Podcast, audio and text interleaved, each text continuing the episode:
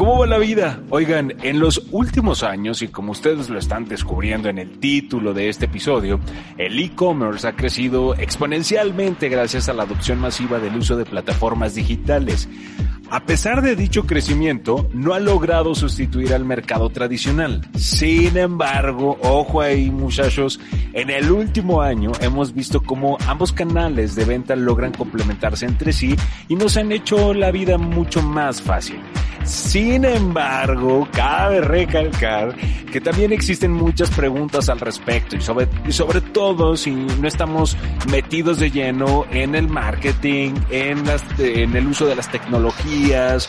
Y por eso en este episodio quise traerles a un especialista, a alguien que tiene conocimiento de cómo funciona el e-commerce, cuáles son los desafíos del e-commerce en estos momentos y cuáles son las tendencias que podemos ir eh, captando conforme van a ir pasando los meses. Eso lo vamos a descubrir aquí en un café pendiente. La vida se hizo para compartir. Todos los días tenemos nuevas experiencias, con nuevos retos y nuevas personas que se convierten en parte de nuestra historia. Nos inspiran, algunos nos ayudan y otros nos orientan. Aquí no importa el idioma o el país. Al final, todos somos parte de esta plática. Soy David Uribe y hoy tenemos un café pendiente.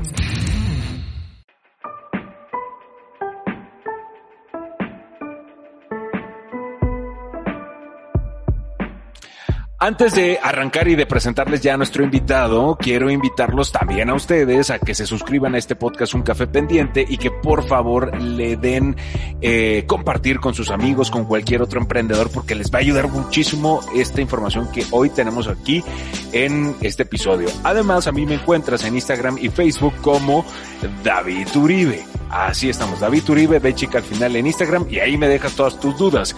Ahora sí, les voy a presentar a este talento. Es, es, es, un chavo porque está chavo y porque con, con, con estos años tiene experiencia con marcas eh, nacionales e internacionales y actualmente él es National E-Commerce Manager de una marca, pues yo digo que sí puedo decir una marca de café, ¿no? Una marca de café este, internacional.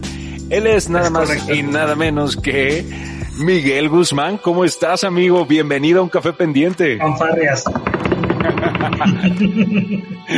Oye, muchísimas gracias por lo de chavo, ¿eh? Me haces un mega favor porque uno en estos tiempos ya no sabe si está chavo o no. Estás chavo, estás chavo, amigo. Oye, la primera pregunta y la obligada, de México, ¿de dónde eres? ¿Eres chilango? ¿Eres de Monterrey? ¿Eres de Chiapas? ¿De dónde eres? ¿De dónde es Miguel Guzmán? Pues yo nací en el Estado de México originalmente y muy contrario a lo que tú piensas. Digo, por ahí tenemos este una coincidencia del destino, ¿no? No, mis papás nacieron en Martínez de la Torre, los dos en un pueblito que se llama Huipiltepec, Veracruz. Eh, casualmente son vecinos, pero yo nací aquí en, en, Ciudad de México y bueno, criado en, en, Ciudad de México, en el Estado de México, que básicamente es la Ciudad de México, ¿no? Chilango, aquí, chilango. Chilango. Chilango, más chilango que los tacos al pastor y las tortas este, de chilaquiles. ¿Qué onda con el e-commerce? A ver, primero, ¿cómo es que tú eh, llegas a esta posición, una posición muy importante con una marca, una marca premier, o sea, no estamos hablando de una marca, ya sabes. ¿Cómo fue ese camino? Eh, ¿Te fue fácil? ¿Te fue complicado? ¿Cuánto tiempo te tomó para llegar ahí? Híjole, amigo, back in those days, ¿no? Básicamente, pues mira, creo que no, o sea, definitivamente y ahora que ya lo veo a, retrospectiva, no ha sido fácil. Sí, no ha sido nada fácil. Eh, generalmente eh, para personas que tienen como cierta educación en ciertas instituciones, eh, muchas de las veces hay este estigma, ¿no? Eh, de que no eres bueno o de que quizás no tienes el talento suficiente para poder hacer las cosas. ¿Cómo llego a esta marca, ¿no? Eh, de café súper eh, reconocida e internacional y sobre todo exclusiva, ¿no? Híjole, es una muy buena pregunta.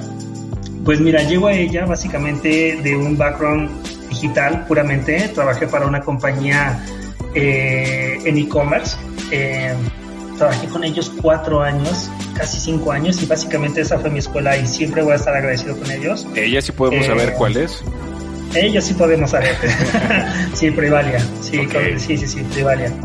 Eh, pero la historia es muy chistosa de cómo llegó a Privalia. Yo antes trabajaba en una editorial británica eh, donde me tocó justamente vivir la, la transformación digital, ¿no? Eh, me tocó ver esa compañía ir de una posición eh, líder, ¿no? A la última posición casi casi en un solo año por un- una pequeña transformación digital, algo tan simple como convertir un libro PDF y ponerlo en una- un iPad, ¿no? Entonces, una idea tan, tan absurda, ¿no? Que la puedes marketear y la puedes vender como, oye, tus hijos ya no van a aprender en los libros, van a ser digitales ahora. Entonces, todas las escuelas se convirtieron en digitales y pues cambié el chip automáticamente. Ahí fue donde yo me di cuenta que realmente no debería estar haciendo el marketing tradicional y no es por menospreciarlo, ¿no? Al final tiene su campo y sigue siendo muy importante. Sin embargo, sí quería estar en lo que estaba sucediendo y en el dinamismo de lo que estaba sucediendo. Llego a Privalia, lo, chistoso es que cuando llego a Privalia yo rechacé, esa, esa, esa entrevista la, la rechacé tres veces, debo admitirlo. O sea, yo rechacé la empresa muy mal, pésimo. Este, porque ya sabes, lo primero que haces cuando te entrevistan de un lugar, que es lo primero que haces, lo googleas, ¿no? Dices, oye, Claro. vamos a ver estos, ¿qué onda, no? ¿Quiénes son? Y pues los encontraba en miles de páginas de apesta.com y demás. Entonces estamos hablando de 2000, ¿qué será? 2013, cuando apenas el boom de e-commerce en México estaba empezando. Y pues no estaba tan bien colocada, la página apenas estaba creciendo, lleva dos años en el mercado, pero bueno, en fin, tomo el riesgo.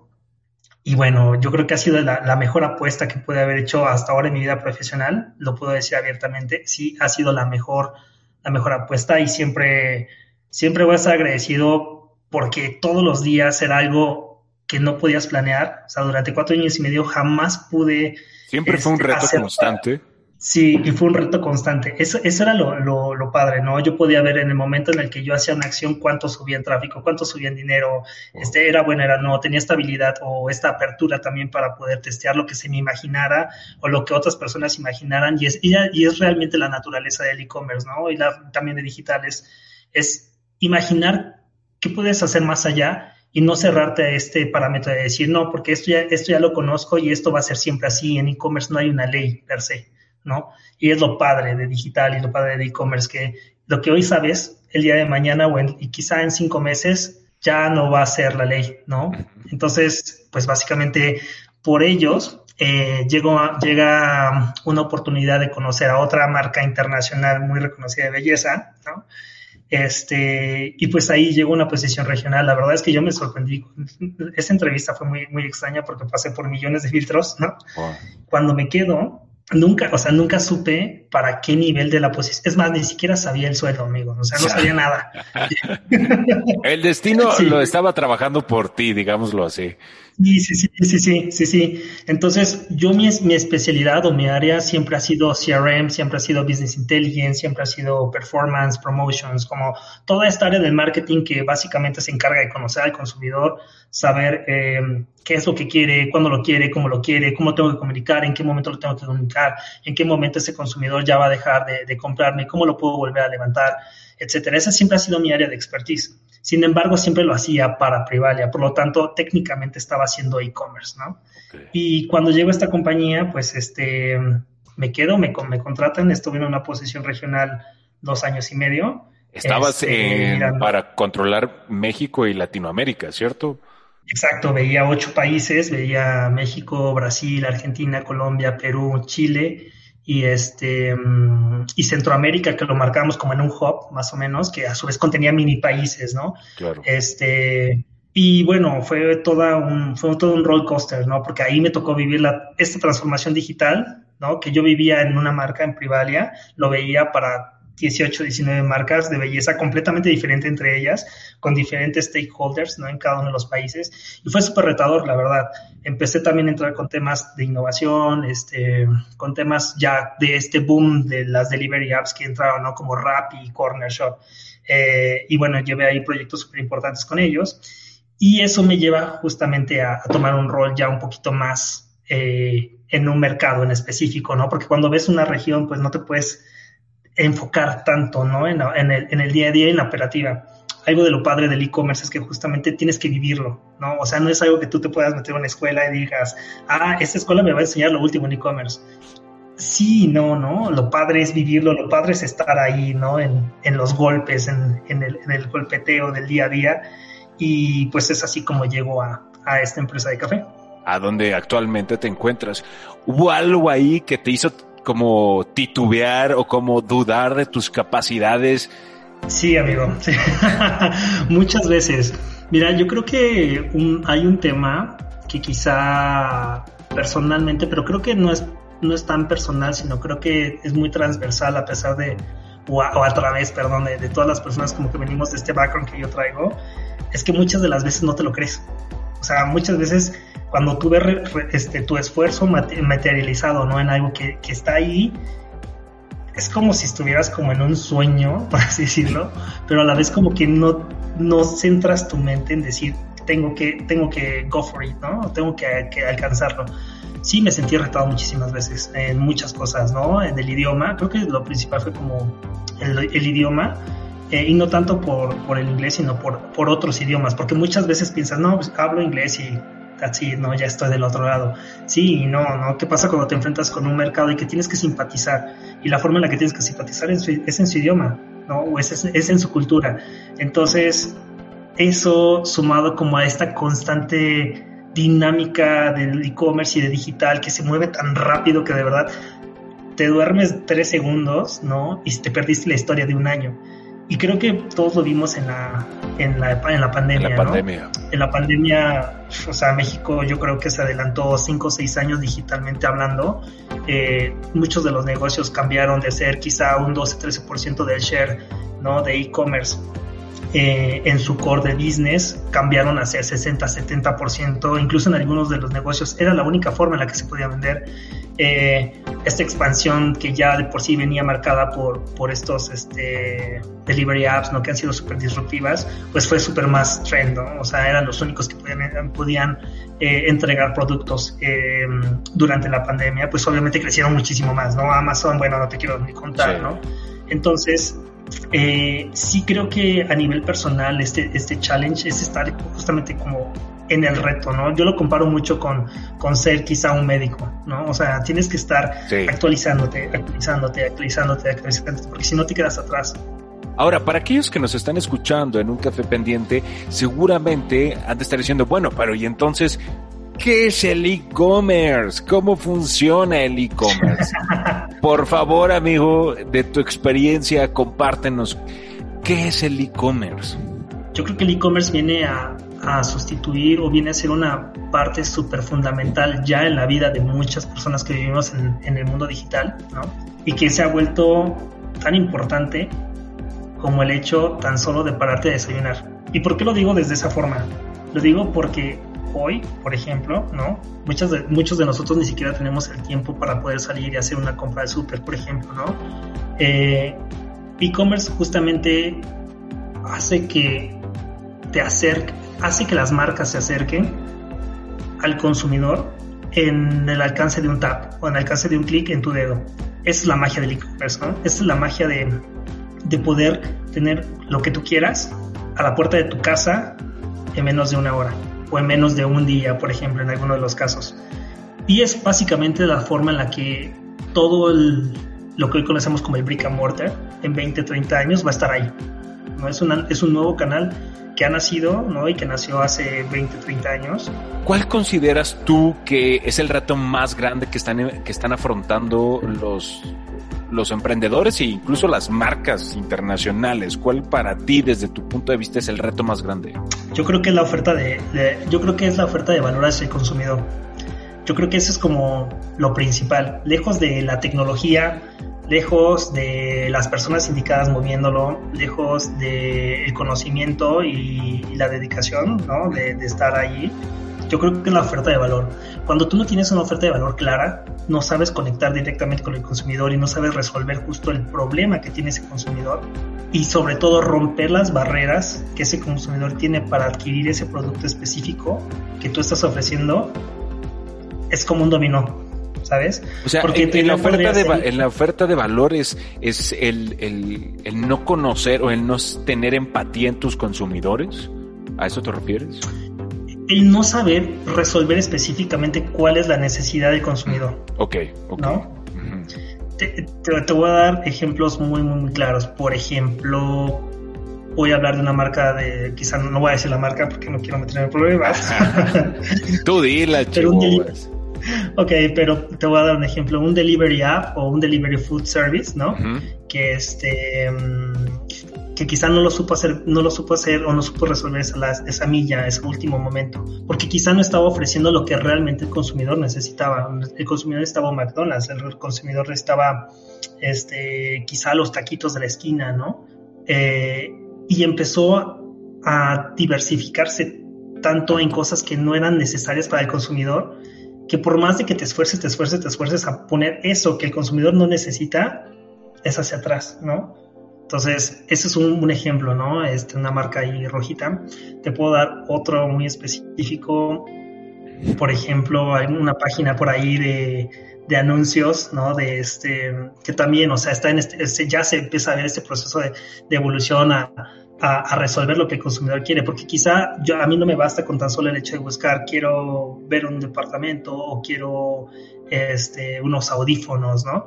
Aunque sea usados, ¿no? Quiero, que, quiero esos audífonos, quiero conectar con esa persona, quiero que tú me asegures que esa persona es, eh, me los va a mandar y que mi dinero está seguro y quiero que ese, Eso es el claro ejemplo de, de, lo que le pasó a Mercado Libre antes de esta revolución que está teniendo, que antes no tenía mucha confianza. Es correcto. Entonces ahí es donde se empieza a, a, ver esa cadena de valor, ¿no? O sea, Mercado Libre te lo hace clarísimo, ¿no? Es como, confía en mí porque ese dinero yo lo voy a almacenar. Yo ya tuve una como un, previo de calificación de este de este vendedor. Aseguro que este vendedor es bueno que no te va a quedar mal no y entonces sucede todo es todo todo este intercambio entre uno y otro. ¿por qué? porque al final el, el valor agregado es, es, esto no es la confianza de, de Mercado Libre no es, es, es esta plataforma que te está respaldando detrás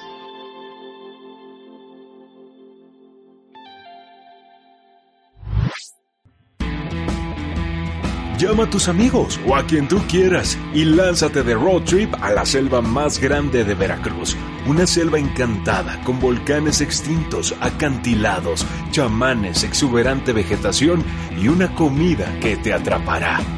Visita los Tuxtlas. La magia te espera.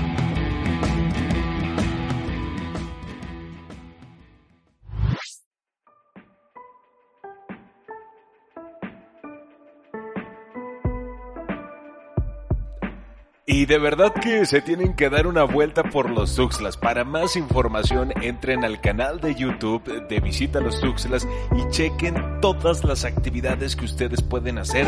Es más, organícense ya. Pero ahora que estás mencionando el, el, ejemplo, y lo, yo lo pongo en la mesa, el, ejemplo de Mercado Libre, que le costó muchos años, años, porque sí fueron años, ¿cuántas veces no, te, no nos decían, oye, Mercado Libre y, eh, este no, porque mi dinero... Hoy ya no, creo que ya se quitó ese tabú que todavía sigue costando. ¿Qué errores crees que los emprendedores están haciendo en, a la hora de vender sus productos? O sea, tres errores que tú nos digas y tres aciertos que pueden empezar a trabajar incluso. Para mí creo que el uno es el foco, ¿no? Es el foco de tus esfuerzos. Y aquí un poco como voy atrás, ¿no? Y el hecho de decir, ¿por qué estoy en un marketplace? ¿no? ¿O por qué estoy en un Mercado Libre? ¿Por qué estoy en un Amazon? ¿No? Porque quiero vender. Sí, todos queremos vender. Tu producto, ¿qué diferencial o qué, qué, efecto wow tiene para poder sobresalir sobre los demás? Y cómo haces que el consumidor entienda ese efecto wow versus lo que tú lo tienes, porque tú eres el papá, ¿no? Tú eres, es como tu bebé y, y siempre digo, ¿no? Pues todos es como los papás, ¿no? Todos los papás dicen, Santi es el mejor y el niño más inteligente del mundo, sí, pero afuera cuando lo ves y hay 7 millones de niños, pues quizás Santi no es tan inteligente, ¿no? Entonces tu producto, ¿qué diferencial tiene, ¿no? Y, y enfocarse justamente en hacer esos diferenciales potentes, ¿no? Que sean, que sean de lo que la gente hable, ¿no? Porque viene detrás el segundo, ¿no? Ratings and reviews, ¿no? Cuando tú vas a ver este tema de las personas que, que hacen un review de tu producto, pues obviamente si conecta lo que tu idea pensó, ¿no? que tu producto tenía como valor agregado versus lo que ellos comentan, tienes un check. ¿no? Y en el momento en el que tienes un check, empiezas a ganar confianza. ¿Por qué? Porque el consumidor, más o menos un 60-70%, se guía de los ratings and reviews que otros han dejado, claro, para asegurar que ese producto está ahí, que las imágenes que del producto van a llegar, ¿no? Y la tercera, yo te podría decir que es súper importante y es un error súper típico, es resolver la última milla. ¿Cuál es, esa última milla? ese es el, el dilema ¿no? del e-commerce hoy. ¿Cómo haces que tu producto llegue al consumidor en el menor tiempo posible y, de un, y con un costo bajo? Claro. No sé si te ha pasado, ¿no? Dices, voy a ir a comprar un desodorante. Sí, vas, entras y lo compras.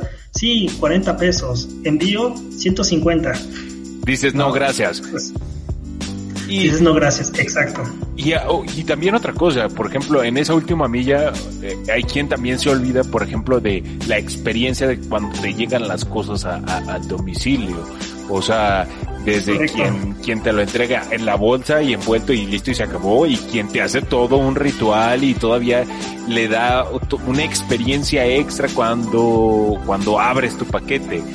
Creo que ese es otro también error de, de las marcas o de los productos locales que se olvidan justo en ese, en ese último kilómetro, en esa última milla, se olvidan de la importancia que tienen de generar una experiencia de marca con, sus consumidores. Y, retomando esto, que tú dices, o sea, esa experiencia viene desde el momento en el que tú le das comprar y sale, sale tu orden ha sido procesada, ¿no?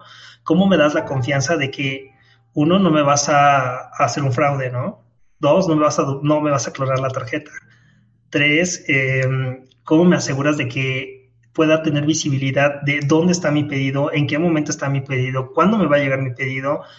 Y la última es qué pasa cuando ya llega eh, y no me gusta. Tengo esa posibilidad de regresarlo, ¿no? ¿Cómo funciona el proceso de devolución? ¿Cómo construyes esa confianza? Vuelvo a lo mismo, ¿no? De decir, si no te gusta, lo regresas y no hay ningún problema. Y la última es, si te gusta, ¿cómo puedo hacerte llevar más tiempo y que te cases conmigo? Yo lo veo como una relación, ¿no? Y eso es como de los, creo que, creo es como de los principales mensajes que me gustaría dejar como a las personas que nos escuchan. Véalo como una relación, véalo como cuando vas a ligarte a alguien. El e-commerce funciona de la misma forma, o sea, primero tienes que ver quién es tu víctima, ¿no? Quién es la persona que te gusta, ¿no? Y si tú llegas y esa persona que te gusta en ese bar llegas y le dices, oye, quiero tener 50 hijos contigo y quiero vivir contigo por el resto de mi vida, y te hincas y le das un anillo, ¿qué crees que va a hacer? ¿Tú qué harías, amigo? Pues mm, me queda. pues sales corriendo. en estos tiempos ya no lo sé. En estos tiempos, amigo, déjame pensarlo. Creo que me. No, sales corriendo. Dices, aguántame, esto es, o sea, una invasión a, mi persona, a mi ser. Exacto, y pásalo mucho con las marcas, ¿no? ¿no? ¿no? O sea, no sé si has experimentado este tema de que te bombardean de tantas cosas que de verdad, o sea, lo único que necesitas es algo muy simple, un un punto de conexión en el cual las dos personas se entiendan, ¿no? Entonces es poco a poco volver, envolver a esa persona hasta que te compre. Y una vez que te compre, ¿cómo mantienes esa relación de esta persona que se llama Customer Lifetime Value, ¿no? ¿Cómo mantienes que esta persona se quede contigo consumiéndote constantemente durante un tiempo determinado? Hablando de, de estos retos tan importantes para las marcas, ¿cuál crees ¿Qué es el reto más importante en materia de e-commerce en nuestro país? Ya hablando de manera general. Eh. ¿Consideras que es la conectividad? ¿Consideras que es el, acceso a, los canales de distribución después de la compra? ¿Cuál es el reto? Yo considero que es la bancarización. Muy, muy contrario como una respuesta que te esperabas, ¿no? Wow. Es la bancarización. Sí. ¿Por qué? Porque hoy per se en, un mundo en el que vivimos en México, si te das cuenta, la mayoría de la población eh, no tiene una tarjeta de crédito o no tiene acceso a una tarjeta incluso de débito. Realmente hay un dato muy importante que de hecho yo, bueno, lo, entendí un poco ya este, estando en esta posición en Latinoamérica. Fíjate que en, Latinoamérica pasó algo muy, muy, extraño a comparación de Estados Unidos, ¿no? A comparación de Europa. Cuando llega la digitalización a, a Latinoamérica, eh, y, lo veíamos, ¿no? O sea, nosotros siempre llegaba, a nosotros siempre llegaba lo que le, quedaba a Estados Unidos, o lo que Estados Unidos ya, decía, esto ya pasó de trendy, esto es lo in, para nosotros era lo in, ¿no? Era como de, wow, esto, está llegando esto, ¿no? Pero llega un momento en el que se acelera tanto la digitalización que el latino tiene que decidir si me compro una laptop o me compro el celular, ¿no? Porque no tienes opción. O sea, realmente no tienes opción a decir, ok, puedo tener una laptop y puedo tener mi desktop y puedo tener un iPad y puedo tener mi, celular. Honestamente no. Entonces, por eso es que en Latinoamérica y de hecho eh, la región LATAM es una de las regiones que hace más mobile commerce. Voltea a ver otros, otros países u otros eh, continentes incluso yo cuando cuando les decía a mis compañeros en Estados Unidos, es que en México tenemos algo que se llama Rappi, ¿no? Y Rappi es increíble, Rappi puede sacar a caminar a tu abuelita si tú quieres, ¿no? Y este, o pasar a tu, este, o, hacerte las compras, ¿no? Y lo tienes en menos de una hora, o sea, era, era, algo que no comprendían, es que ¿cómo, es posible? Y lo puedes pedir desde tu teléfono, claro, y ¿sabes? Y para nosotros es algo muy normal. Entonces, esta parte check, ¿no? Por así decirlo, estamos on the track, no estamos donde deberíamos estar, pero estamos on the track, ¿no? Internet, hay conectividad. Si al final tienes un móvil, necesitas el Internet, si no, ¿cómo te reconectas a tus redes sociales? ¿no? Por lo tanto, otro check. Eh, ¿Qué pasa con la, con la tarjeta? Y aquí viene otra. ¿Qué pasa con el fraude? y consejo, ¿no? Yo creo que ese es uno de los consejos también principales que le doy a los emprendedores. Si vas a empezar a hacer tu propio e-commerce y tu propia página, échale un ojo al fraude. Claro. El, los se llama chargeback, ¿no? que básicamente es cuando un, consumidor compra en Internet y después le dice a su banco que él no compró, pero ya tiene el producto en su lado.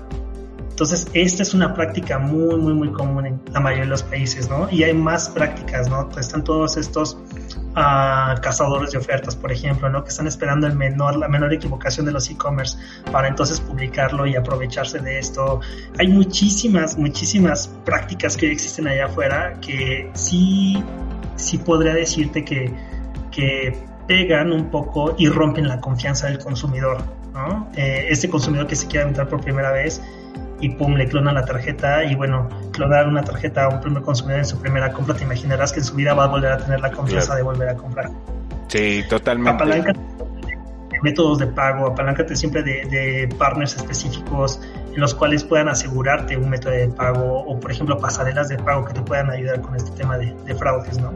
Pero tenemos que dar ese brinco, no nos queda de otra, siempre y cuando ustedes logren tener todas esas políticas de seguridad, esas políticas de, las letras chiquitas o esas cookies que tú aceptas en una página cuando entras, hay que leerlas. No nada más tienes que darle a aceptar. porque ahí hay mucha información que tú estás transmitiendo a las a estos grandes, a Amazon, a Mercado, a la página que tú quieras. Entonces, yo creo que mm. sí, tienes razón. Me queda claro que sí es un reto y un reto que se viene grande, pesado. Si queremos ir evolucionando y pues que no nos tenemos que quedar atrás, ¿no? En, en el mundo del e-commerce. Es correcto, amigo, es correcto. Pues, mi estimado Miguel, muchísimas gracias por compartirnos, por darnos esta, esta masterclass pequeñita sobre cómo funciona el e-commerce. lo más importante es que, pues, siempre ustedes investiguen, que, que le intenten, que le piquen y si no, pues que, que, que, sí, lo, lo más viable siempre es contratar a un experto como Miguel. Miguel, un consejo que nos pudieras compartir aquellos que, pues que tenemos este sueño de emprender y que nos estamos rehusando a hacerlo ya en la manera digital, ¿qué consejo le darías? Yo creo que el, consejo principal que podría darte es no tengas miedo, o sea, no tienes nada que perder. Muchas, eh, muchas compañías allá afuera lo están haciendo, muchos emprendedores lo están haciendo. Hay grandes ejemplos, incluso de personas que venden a través de, social media y que tienen una plataforma a la cual le pagan que te costará 60, 70 dólares al mes y que tienen transacciones que por mucho el ROI es altísimo ¿no? en, esto. No, no, no, tengas miedo a, probarlo, ¿no? Empieza a probarlo muy rudimentariamente, ¿no? Empieza a probarlo si tu producto es, es, es eh, factible de, estar en el mercado, haz pequeñas pruebas en ciertas plataformas y cuando tú empieces a ver que de verdad está despegando y demás, aviéntalo, ¿no? Segundo, em, lleva un tracking este, muy, muy, muy puntual de, las principales eh, métricas, ¿no? Que debes de tener. Visita, o sea, visitas, em, conversión, órdenes, cuánto es el ticket promedio de cada una de tus órdenes y cada cuánto te compran. Esa es la fórmula mágica para todo e-commerce y esa es tu fórmula mágica para poder pronosticar qué es lo que va a pasar después. Tercero, este yo creo que sí es de mucho learning y, creo que es más self-learning, no es que se lo delegues a alguien y, digas, ah, este, el sobrino de, mi cuñada este, es, este, publica en Facebook, por lo tanto le sabe a Facebook. No, no, no, ojo, eso es un error garrafal, ¿no? O sea, sí, sí, sí hay que tomar clases de, Google, de Facebook, performance, eh, cómo funciona, hay que entender los algoritmos, eso es súper importante, o sea, hay que entender el algoritmo para que tú puedas realmente ser relevante para el consumidor. Siempre hay que tener en la mente que cuando te vas a meter a, este tema de publicidad, ¿no? En, social media y demás, tienes que competir contra el video del gatito, ¿no? Este, mm, eh, saltando contra el post de la abuelita, contra el meme de la tía y después tu anuncio que está junto con 50 anunciantes más, ¿no? Entonces, entiende los algoritmos, entiende de qué va, dirígete súper bien a tu, a, tu, a tu audiencia, hazlas que interactúen contigo y gana relevancia, ¿no? Y la última es, yo, yo creo que te diría, rodéate de esas personas que que, te van a, que te ayuden a, llegar a tu objetivo, ¿no? Y que te alimenten en los objetivos que tú necesitas o las, eh, las, estas necesidades que tu negocio específicamente necesita.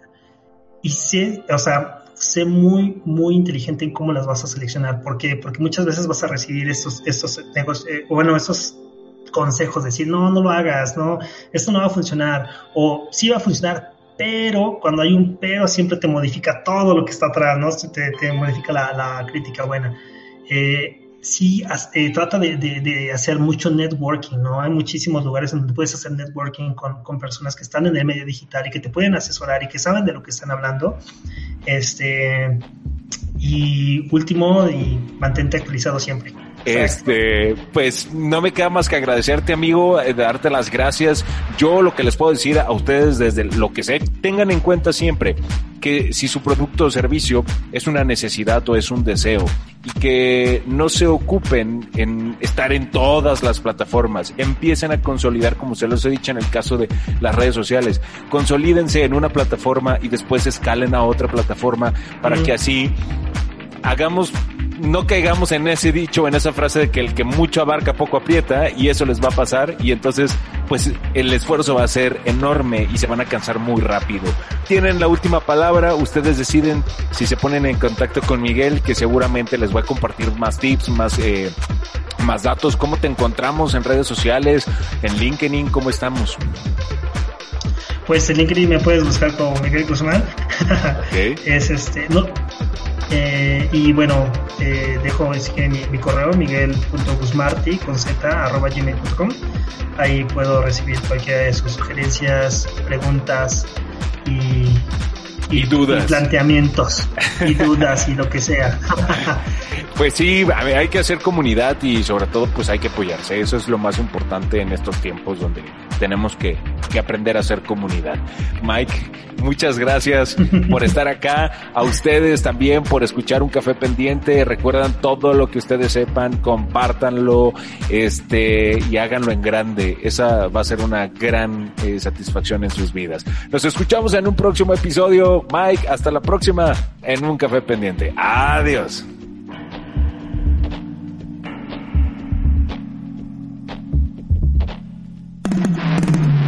Escuchaste Un Café Pendiente con David Uribe.